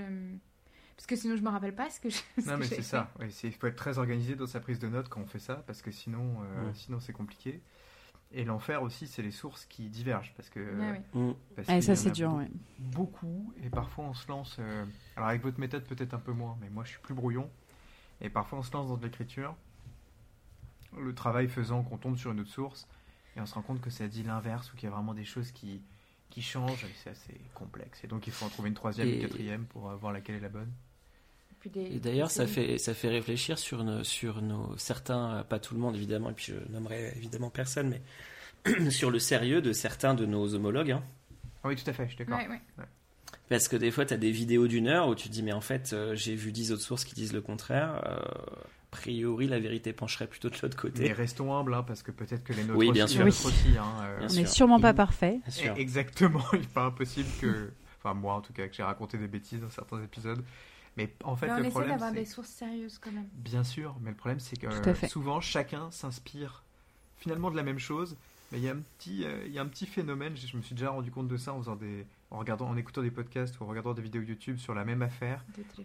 Tout, tout le monde avait l'air de partir de la même source et en fait de changer un petit détail Oui. pour rendre le truc un peu Oui. plus sensationnel, qui devient une réalité et qui est euh, exagéré. Enfin, ça peut aller très vite. hein. C'est pour ça qu'on Mm. on privilégie euh, les sources euh, sur les magazines Ouais. et tout ça, plutôt que Ouais. euh, Les sources que journalistiques. les, youtubeurs et machin. Mm. Ouais, tout à fait. Ensuite, c'est la Ah, ensuite. répartition et les enregistrements de parties. Euh, Bon, alors ça, Alors là, ça se Euh, fait euh, assez naturellement. Après, euh, si vraiment on sent qu'il y a une appétence, euh, on sait que il y en a un qui préfère parler de la psychologie de, de- des des intervenants, euh, s'il y en a un qui préfère les enquêtes ou le procès. euh, mais sinon, enfin, je sais pas pour vous, mais moi, je j'ai pas de. Mm. Non, il y a pas. Moi, j'aime bien alterner euh, garçon-fille quand même. Ouais, moi aussi, c'est vrai. Et, euh, et puis, on s'impose quand même que le responsable de l'épisode l'introduise et fasse la première partie quand même. Oui, alors sauf, l'épisode d'aujourd'hui, puisque c'est un épisode spécial, Sauf- mais normalement, euh, Ouais. c'est ce qu'on fait. Ensuite, Mm. le dialogue, euh, eh ben, euh, on, le fait en, on, le- on le fait en ligne, alors c'est pour ça que le, le son euh, n'est pas toujours euh, le même pour, pour tous. Parce que nos Oui. emplois du temps, les endroits où on habite, ne sont pas forcément très compatibles. Tout à fait. Je m'excuse si vous entendez un peu de bruit derrière moi, d'ailleurs. Tout va bien. Mais du coup, le dialogue, donc la personne qui a écrit euh, l'épisode euh, est en charge de trouver une œuvre euh, mm. pour relier son à relier à l'épisode et à présenter à vous présenter. Et ça, on trouve ça assez chouette. J'espère que ça vous plaît. Et une question qui peut être en lien ou pas avec l'œuvre, mais qui ouvre le débat et qui nous fait dire plein de bêtises souvent. Ah oui. ah, il y en a eu de très bonnes aussi. Bah, euh, oui, il faut quand même qu'on précise aussi que, euh, a priori, euh, il n'y a que le responsable de l'épisode qui connaît et l'œuvre qu'il va présenter et la question qui va être posée aux autres. Tout à fait. Ce, qui est, ce qui est un parti pris. Alors peut-être qu'on peut empiéter comme ça, on, va plus vite, mais sur une question qui, que vous nous avez pas mal posée ou qui revient souvent en commentaire sur, sur la partie dialogue. c'est un parti pris que d'être spontané. et pour l'instant on n'envisage pas de faire des, cours de trois heures sur euh, le droit australien ou sur, euh, ou sur la psychologie euh, criminelle. Mais c'est peut-être un jour. C'est que la partie écriture, elle, est, très, elle est très documentée. Et donc c'est pour ça que la partie dialogue, c'est un, peu le moment relax où. On s'autorise à dire parfois des bêtises et donc parfois, parfois des, des mauvaises blagues aussi, mais c'est c'est important aussi de, que ça vive un peu, je trouve. Exactement. Et puis on s'entend bien et c'est aussi un moment pour nous de, de retrouver, mm. puisqu'on est, on est quand même un groupe où on, aussi on se raconte nos vies à côté, entre nous. Et donc là, c'est, c'est un moment qu'on aime bien de se retrouver, parce que sinon, c'est vrai qu'on est un petit peu, un petit peu séparés. Euh. C'est vrai. Oui, puisqu'on l'a, on l'a induit, hein, et la plupart d'entre vous, euh, j'en suis sûr, l'auront compris, mais on n'enregistre pas ensemble. Euh, l'exercice de euh, d'écriture pour le responsable, mais aussi d'enregistrement des parties solitaires. Euh, effectivement, c'est aussi le côté fun pour nous de se retrouver et d'être un peu plus léger, d'autant qu'on traite évidemment des affaires qui peuvent être très dures et que c'est l'occasion aussi un peu de, souffler. Mm. Yes. Et puis de se faire découvrir des choses aussi à travers les recommandations culturelles. C'est vrai. Tout à fait. Mm, mm. Ensuite, pour la question sur le montage, euh, Michael, je te laisse en parler si tu veux. Oui, et oui, et puis pareil, ça permet de faire le lien avec une question ou un commentaire qu'on reçoit beaucoup sur, euh, sur les aspects techniques qu'on entend. Pour le coup, c'est euh, une critique qu'on reçoit et sur laquelle on va travailler. bon, on est un podcast, moi j'assume le terme amateur. Euh, j'espère dans le meilleur sens du terme, c'est-à-dire euh, bah, on n'est pas payé pour ça, euh, on fait ça en dehors de nos horaires de, travail, on a tous, on a tous du, boulot, et donc on découvre, on tâtonne, c'est pas notre métier que de mixer 10 pistes entre les prises de voix, entre les bandes son, les bruitages, etc. Donc on, apprend un petit peu en marchant, certains d'entre vous nous ont fait la remarque.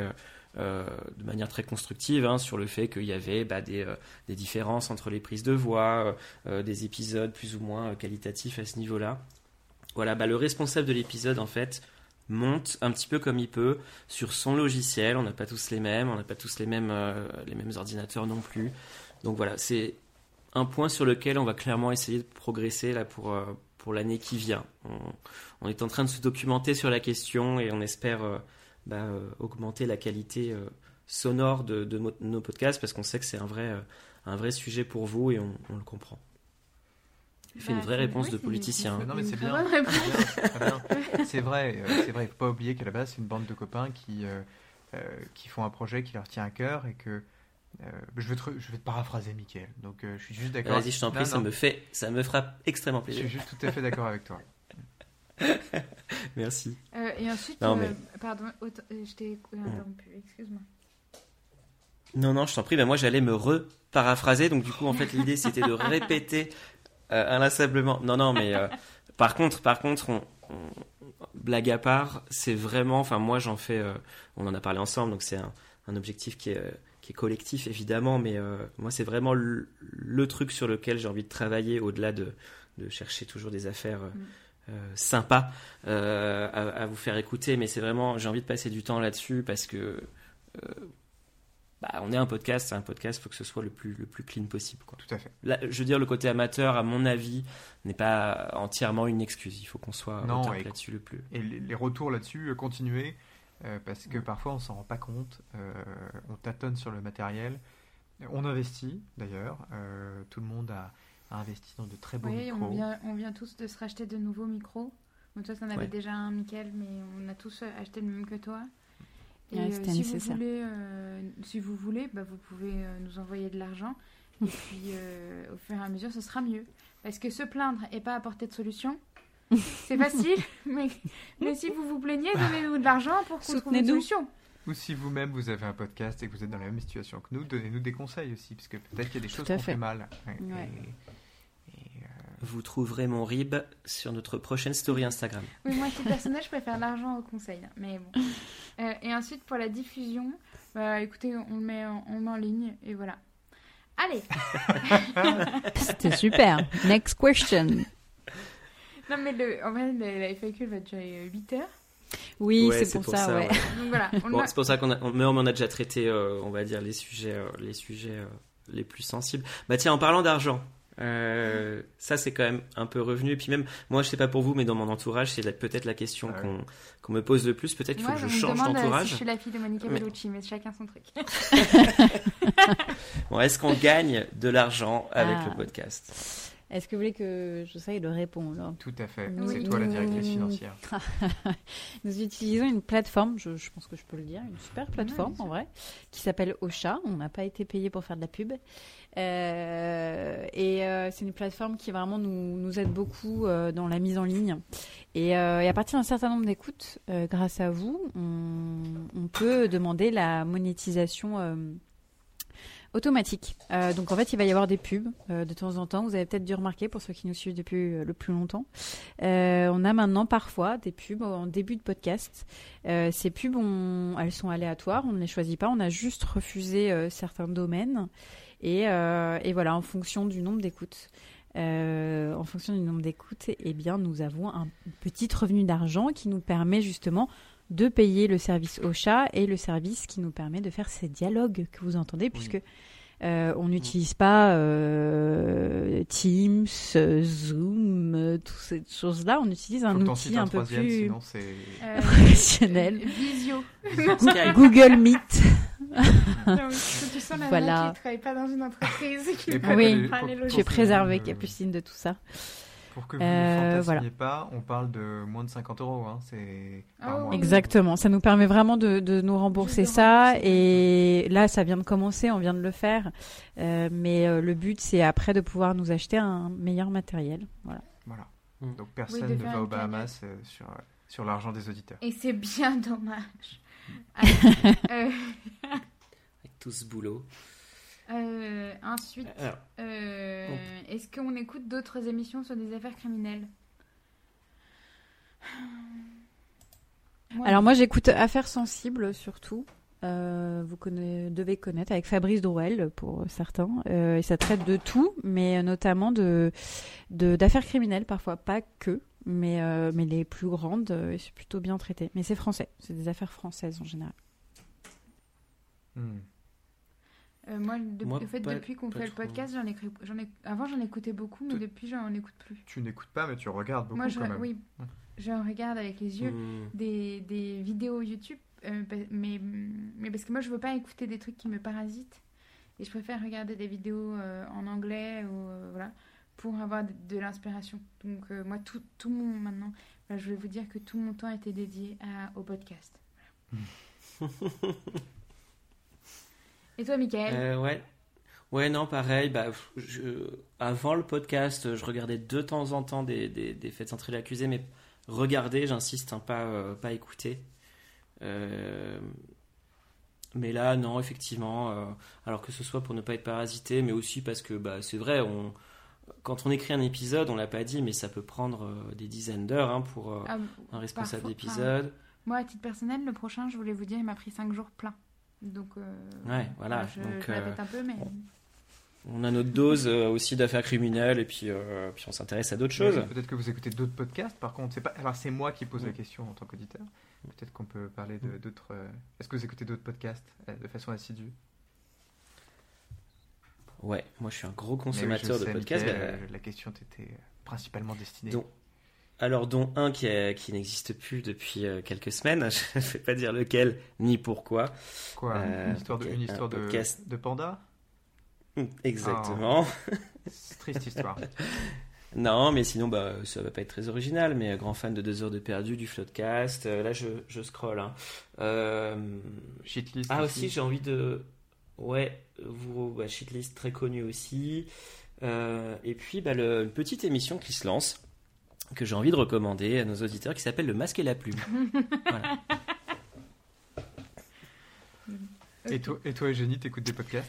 Bah, moi, podcasts? pardon, quand vous parliez d'émissions, en fait, euh, Affaires sensibles, c'est un podcast. Euh, pardon. Ouais. Et après, euh, j'écoute euh, L'heure du monde. Euh, c'est le, le Monde, le journal Le Monde, qui fait euh, quelques minutes sur un sujet en particulier. C'est toujours très bien traité. Euh, ouais. Voilà, c'est pas très fun hein, ce que j'écoute, mais euh, et deux heures de Non. perdu, bien sûr, j'aime beaucoup aussi. Tu sais, moi j'écoute le podcast des échos, donc euh, chacun, son, chacun son niveau de fun. Bon, bah très bien, on peut peut-être passer à la, à la question suivante. Oui. Est-ce que vous recrutez? Alors c'est une question qu'on nous pose bizarrement énormément et c'est souvent la même personne qui nous pose cette question. et la réponse est toujours la même et est euh, non.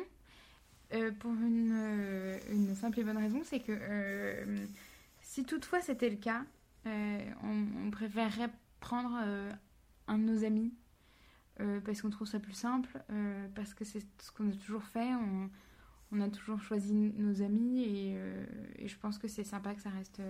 Alors c'est pas impossible de devenir ami, mais euh, mais il faudrait le faire avant de, de rejoindre le podcast.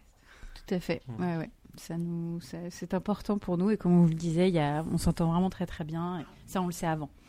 Oui, là l'é- l'équipe elle est elle est chouette et et je, je voulais en faire un petit mot aussi sur Cyrielle pour dire que vraiment euh, Mm. bah, je l'aimais beaucoup. Ouais. Et elle nous manque. Eh oui, salut, encore salut. Mais salut. oui, c'est une super équipe. C'est une super équipe et c'est vrai qu'il y a une. ah, vous avez tout dit, il y a une certaine proximité et, et c'est du coup compliqué de. Enfin, si jamais un jour la question se pose, euh, en effet, on ira plutôt chercher dans un cercle privé plutôt que dans un cercle externe. Nickel, tu as une Alors. autre question? Oui, je vais, je vais peut-être accélérer un petit peu, juste quand même rapidement, euh, parmi nos, parmi les, les histoires qu'on a traitées, est-ce que euh, quelqu'un veut se lancer sur une en particulier euh, qu'il ou elle voudrait voir adaptée au cinéma? Euh, Moi j'ai vachement bien aimé une, une affaire que Jean-Robert a traitée qui s'appelle euh, Coup de fil coup de fil mortel. Hmm. euh, Mhm. qui pose la, une question, la question du harcèlement et, et peut-être de la folie de sans, sans dire trop de choses mais c'est ça reste un mystère et j'aimerais euh, j'aimerais que- qu'elle soit traitée je trouve qu'elle est intéressante et, euh, et je pense qu'on pourrait en faire un chef-d'œuvre c'est un film à Oscar Ouais, ce serait super. Bah, lancez-vous, dis, dis donc. Allez-y. bon oui c'est vrai Moi, j'avais euh, j'avais souvenir d'une une histoire euh, coréenne, euh, meurtre, meurtre en série dans la campagne coréenne, euh, irrésolu, qui je pense fera un très bon film aussi. Euh, je sais plus comment ça s'appelait, Les Disparus de Wasson ou quelque chose comme ça. Et vous ne rigolez pas, c'est une blague parce que. Parce que Oui, parce que c'est Bong Ben, Joon-ho. voilà, merci. Allez, Ah. là-dessus. Bravo. Merci, super. Et c'était, je pense, je- est-ce que c'était pas ta première affaire, Si, si, euh, Jean-Robert euh, Je pense que si. Je pense que si. C'était fastidieux d'ailleurs. Mais ouais, c'était ma première affaire. Ouais, je me suis dit, mais je, au début je c'est je dur. connais. au début c'est plus dur Au début, c'est dur et surtout les affaires de tueurs en série euh, sont C'est très dur. euh, les plus passionnantes euh, en film Ouais, ou à la télé, mais- mais à l'écrit finalement, ce n'est qu'un catalogue ou une checklist et Un c'est peu, ouais. très dur à, éc- à- à écrire, Ouais. de rendre ça intéressant. Oui, je me rappelle, j'ai écrit un, des- un épisode qui s'appelle, euh, je ne sais plus, mais c'est peut-être le quatrième qui est sorti. De... Et il est euh, hyper nul parce que c'est vraiment un catalogue. Ah oui, c'est ça, c'est parce que chaque meurtre est finalement peu détaillé parce qu'il y en a 40 à malheureusement une... enfin, plusieurs en tout cas. On passe raconter. vite sur les victimes, ouais. Ouais. ouais, ouais. Après, il y en a qui sont sympas parce que là, euh, le- l'étrangleur de Boston, c'était sympa. C'était chouette, l'étrangleur de Boston. c'est sympa. C'est vraiment le mot. Et donc, tu as une dernière question, c'est ça? Oui, et bah écoutez, on a fait un peu le tour de, de la FAQ à proprement parler. Peut-être qu'on va s'autoriser un petit bonbon euh, pour, pour, cette, Oh, euh, pour cette fin d'année. Euh, alors pour le coup, on se l'est plus demandé entre nous que, que vous. Là, on va, on, va, être transparent, mais on voulait vous faire un petit top film série pour euh, chaque membre de l'équipe. Euh, Il y a même Cyrielle qui nous a donné les siens à distance, donc on va pouvoir les partager aussi. Euh, Eugénie, est-ce que tu veux peu commencer sur tes films et séries euh, préférés Alors, bah merci beaucoup. Alors pour les films, je me suis posé la question est-ce que je donne, parce que j'en ai beaucoup, mais est-ce que je donne un angle un peu plus euh, policier, euh, meurtre, tout ça, tout ça? Non. Non, pas Et euh, forcément. non, pas forcément, mais mais du coup j'ai quand même ressassé dans ma mémoire. Et euh, il y en a un qui m'avait beaucoup marqué, grâce à toi, Capu. Euh, C'était M le maudit. Euh, ouais, qui est un, un film, un chef-d'œuvre quand même, faut se le dire. Et le moment de sa propre plaidoirie est, est incroyable. Enfin, vraiment, c'est, c'est, c'est, euh, je pense, un, un film à voir absolument, qui est pas si facile. Euh, c'est le premier film parlant. Hein je savais pas ça. Mais Ah, voilà. Pas. Euh, de manière générale, enfin, j'ai, j'ai une grosse pas passion. Le, le, le, le genre de jazz là, le. euh, Bah, je pensais et euh, apparemment, euh, bah bon Ah, à peut-être vérifier. Mais c'est un film de musique, 31, de mais que là, c'est 1931. parlant. Ouais. Euh, sinon, dans, j'aime beaucoup les films de Nolan en général, de Christopher Nolan. Il y en a un qui, pareil, traite un peu d'une affaire, d'une enquête. C'est Memento. Euh, et après, moi, tous les films de mafieux en général, euh, Usual Suspect, euh, Les Affranchis, tout ça, où il y a des twists, euh, j'adore ça. Et puis, allez, je vais terminer pour mes films préférés par du fantastique, parce que je sais que je suis pas la seule à les aimer ici. Et on va dire la trilogie du Seigneur des Anneaux. Voilà, c'est mon côté un peu geek. Mais c'est pas du tout du fantastique, c'est de la fantaisie. Pardon, c'est de la fantaisie, tu vois. Oh je- là là. Excuse-moi. Tu Pour lui moi, c'est dis en public. C'est pas grave, il a raison, il a raison, faut me corriger. Mais ça fait longtemps que je ne les ai pas vus. Non, mais en vrai, c'est parce que c'est dans mon top aussi et je peux que Bah, te ouais. rejoindre. C'est c'est- c'est- Mhm. c'est du chef-d'œuvre. Bravo. Exactement. Et euh, pour les séries, moi je suis hyper série comique, donc euh, j'ai ma préf préf. Je crois que Capucine aussi, tu vois ce que c'est. Euh, c'est Parks and Rec, Parks and Recreation, qui est vraiment on a un beaucoup petit. regardé ensemble. Ouais, et euh, c'est un petit bijou euh, que j'adore regarder dix mille fois. Euh, Friends, un peu classique, mais je la connais par cœur aussi. Et, et après, dans les séries un petit peu moins, un petit peu moins drôles, j'avais été marquée par Peaky Blinders et Orange is the New Black, qui est pourtant pas le genre de, de série que je regarde habituellement, mais j'avais été happée pendant plusieurs saisons. Voilà. Bah super. Excellent. Très bon excellent. Bah peut-être qu'on dit celle de. Cyrielle. Ah oui, allez. Euh, moi je suis dessus. Alors ses films préférés sont Mort sur le Nil avec euh, Peter Ustin... Ust- Ustinov, on dit Ustinov Ustinov. Je ne sais pas. Ustinov. Pardon. La corde d'Alfred Hitchcock. Amadeus. Les autres et Matchpoint.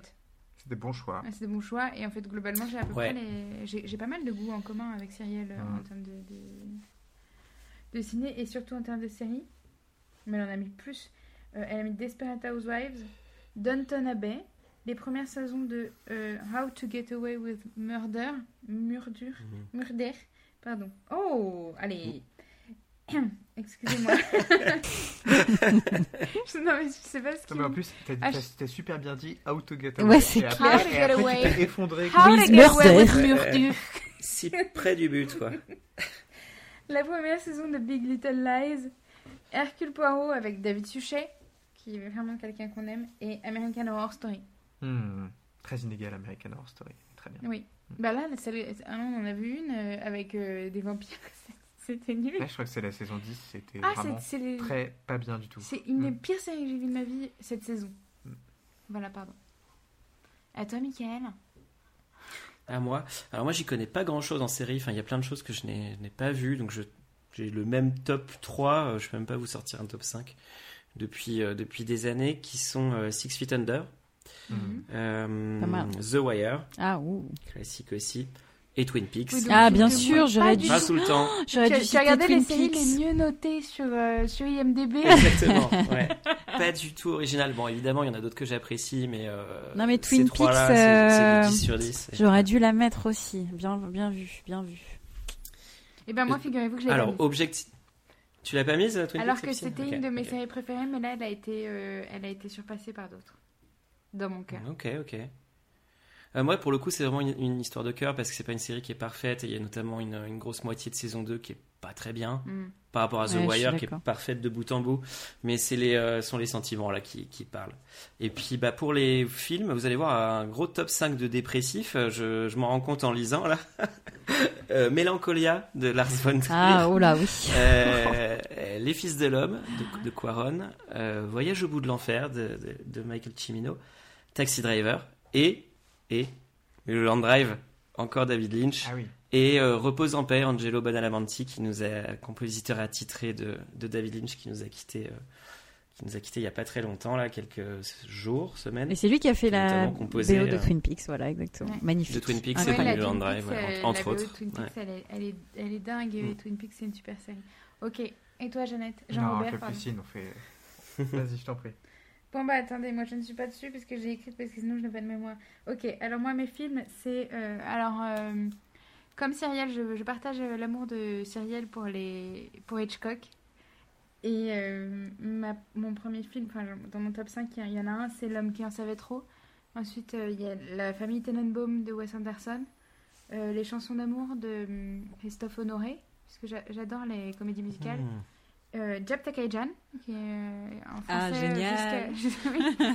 jusqu'à- mon dernier souffle, qui est un film indien, et euh. Eternal Sunshine of the Spotless Mind, euh, évidemment. Et dans les séries, il y en a beaucoup qui sont sortis très récemment parce que parce que il y a un, un peu un renouveau dans la série en ce moment. J'ai l'impression c'est que maintenant ils font plutôt soit des mini-séries, soit des des séries d'anthologie. Et c'est vraiment quelque Mm. chose que j'aime bien parce que je déteste quand, quand on doit attendre pour avoir la suite du mystère. Et puis souvent, c'est des trucs. euh, bah, je, je parle des frères Scott que je n'ai jamais vus, mais j'ai l'impression que c'est typiquement la série euh, qui n'en finit pas. Et euh, et il y en a une qui se marie et en fait non. Et voilà, bon, ça, ça m'emmerde. Donc euh, voilà, il y en a quand même une dedans qui est comme ça. ça, ça c'est deux, pardon. La première, c'est Sévrance. Il n'y a qu'une saison pour l'instant qui est sortie, mais, mais c'est un chef-d'œuvre. Euh, J'y j'y pense tout le temps.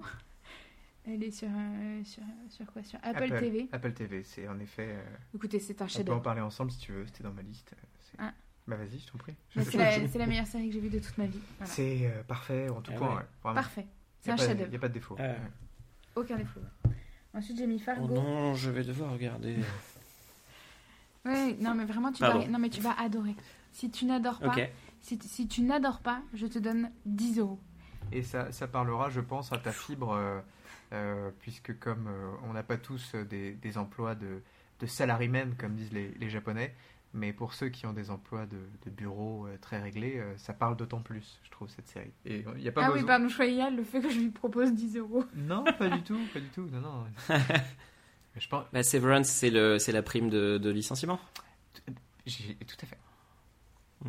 Je travaille dans les ressources humaines. Euh, alors ensuite, j'ai mis Fargo, euh, que je pensais détester bien. parce que j'ai détesté le film, mais je pense que je l'ai vu trop jeune et j'ai Mhm. pas voulu le revoir. Mais je trouve que, bah, en tout cas, les deux premières saisons, c'est celle que j'ai préférée Ouais. et c'est vraiment un chef-d'œuvre. Ouais. Ensuite, j'ai mis une aussi. série documentaire, euh, c'est The Jinx, sur. euh, à chaque fois, j'oublie. C'est sur OCS et HBO. Non, mais c'est quoi son nom? Euh, sur Robert Durst. Ouais, Robert Durst. Euh, donc c'est une série documentaire sur Robert Durst. Euh, alors je vous invite, si vous savez pas qui c'est et que ça vous intéresse, c'est génial. Mais surtout, n'allez pas lire euh, qui est Robert Durst. Regardez juste cette série qui s'appelle The Jinx.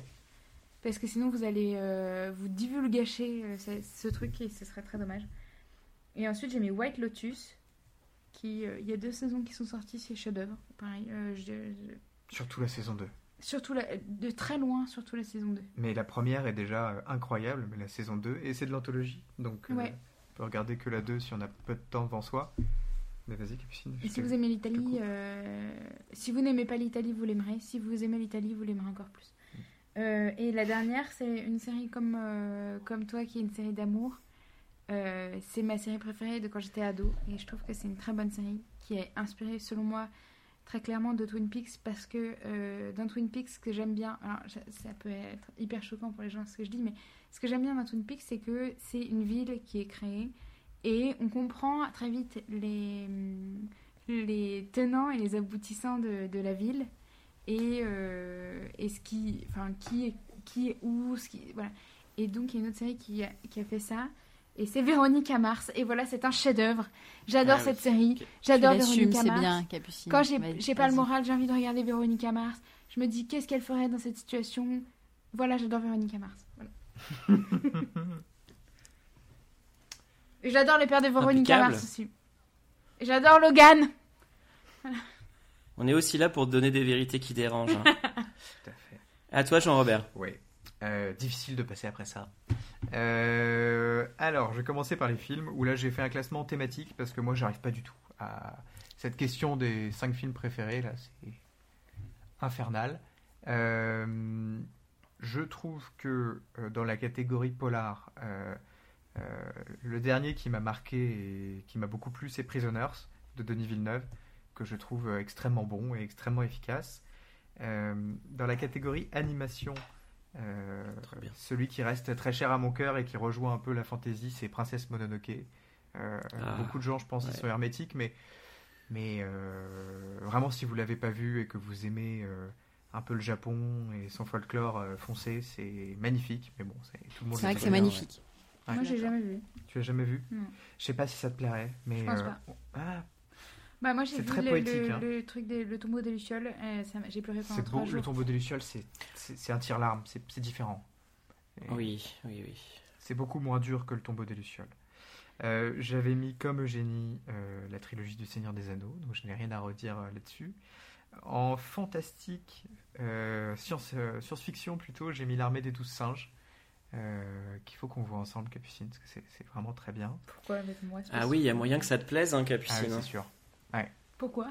Mm. Ah bon, on peut rien dire sur ce film sans, euh, sans Ouais. le gâcher, mais euh, Ok, bah je, je- on regarde. Et Brésil, tu l'as vu Brésil, vu. Capucine Pardon, du coup, je Ah non, parce que je- euh, est-ce que c'est est-ce que Brésil c'est un peu pas- c'est pas comme Las Vegas Parano? Euh, où ils filment de très près des visages de gens qui prennent de la drogue. Ben, c'est c'est Terry Gilliam, quoi. Mm, mm. C'est le, Ouais. c'est le même réal, mais c'est moins fichaille, quoi. Non, c'est moins fichaille. Parce moins. que ça me dit bof. Non, non, mais ça n'a rien à voir. Mais c'est un peu perché quand même. Ok. Et en plaisir coupable, j'ai mis euh, Pacific Rim, euh, ce, qui, ce qui Ah. va en étonner beaucoup, mais c'est le film, je pense, que j'ai le plus vu euh, de ma vie. Je pense que depuis qu'il est sorti, je le vois une fois tous les six mois, parce que je sais pas comment vous dire, je pense que c'est Guillermo del Toro qui est le réalisateur et qui est un peu un magicien, qui a réussi à faire un... C'est un film de robot hein, japonais. Euh, contre des euh, contre des Kaiju. contre des kaiju donc des, des Godzilla si vous voulez et euh, il n'y a pas d'acteur incroyable. Euh, je pense qu'il y a un budget euh, FX, euh, effets spéciaux qui est plutôt correct, mais pas, pas mirobolant. Et pourtant, euh, je ne saurais pas vous dire pourquoi, mais c'est un chef-d'œuvre ce film. Foncez le voir. Et, euh, et le 2 est nul par contre, ne le regardez pas. Voilà. Ouais. Euh, et en série, je vais aller plus vite. Euh, je vous conseille Oz, la série HBO, que je n'ai vue qu'une fois, que je ne reverrai jamais, mais qu'il faut avoir vu. C'est très dur, c'est sur l'univers carcéral, mais c'est génial. The Night Of, aussi HBO, me semble-t-il. Chef-d'œuvre. Chef-d'œuvre, en effet, pareil, sur une, euh, des événements qui s'enchaînent euh, durant toute une nuit et qui donnent lieu à un quiproquo malheureux. Euh, Sévrance, donc je ne répéterai rien sur Sévrance. True Detective, la saison 1 uniquement. Et Rome, qui est aussi une Mm. série que j'ai beaucoup vue et que j'affectionne particulièrement et qui a longtemps été la série la plus chère du monde. Rien que pour ça, ça vaut le, le coup Avant le. Seigneur des Anneaux, du coup. Exactement, mais pourtant l'argent se voit un peu plus dans Rome, je trouve. voilà. Incroyable. J'aime beaucoup te... tes thèmes. Ouais, doutait quand même que, on sait que vous avez des trucs en commun quand même. en fait, il y a deux, deux Bah, du coup- équipes. Il y a Eugénie, Mickaël et Jean-Robert. Et il y a Cyrielle et moi. Maintenant, pourquoi Ah, tu mais dis moi, ça euh, Capu, Parce j'aime que beau- vous j'ai avez des- beaucoup des- aimé ta sélection. Hein. Bah oui, on T'as a une tous aimé super euh, sélection. vos sélections. Ouais. Ouais, puis du coup, moi, ça va me faire découvrir des choses, hein, parce que... Bah, parce que je connais pas, justement. Ouais, mm, mm, c'est le principe. Allez Bon, bah sur ce, euh, c'était sympa. Merci pour cette année. Et, De très belles fêtes. Mais oui, merci de nous avoir écoutés, de continuer à le Ouais. faire. oui, désolé, c'est un peu très chouette. mais, euh, Bah mais oui. ça- là, ça fait longtemps qu'on Passez une parle. belle fête. euh, et euh, bah, on refera peut-être à l'occasion, dans quelques années, euh, le même, épi- le même exercice si c'est si c'est nécessaire et qu'on juge que les questions, euh, des questions que- qui n'ont pas été posées sont revenues. Mais euh, merci à vous, vraiment. Et euh, Ouais, merci, merci, à tous les membres de ce podcast. Merci à Cyrielle. Oui, merci, merci à tous. Moi, je, je voulais vous dire que Et là, je parle au- au- à mes coéquipiers et pas aux auditeurs, mais je vous aime. Euh, Et on t'aime et on s'aime, c'est magnifique. euh, les auditeurs, je voudrais, je veux pas vous dire que je vous aime parce que je vous connais pas, mais je, veux- je vous remercie de nous écouter. Je vous apprécie. Quelle belle déclaration. Tout pareil. Merci Capucine. Merci à tous, on vous souhaite des belles fêtes. Ouais. Et, euh, Bonne fête. Joyeux Noël. Et à dans deux semaines. À dans deux semaines, tout à Dans fait. deux semaines. Et, euh, et on remercie encore une fois nos compositeurs, Capucine. Oui, Bah, oh là, sûr. pardon. On remercie infiniment Evan Logerémont et Noémie Dourneau qui ont composé euh, notre générique et plusieurs morceaux euh, du podcast. Euh, et puis voilà, c'est tout. Merci à eux. Allez, toujours.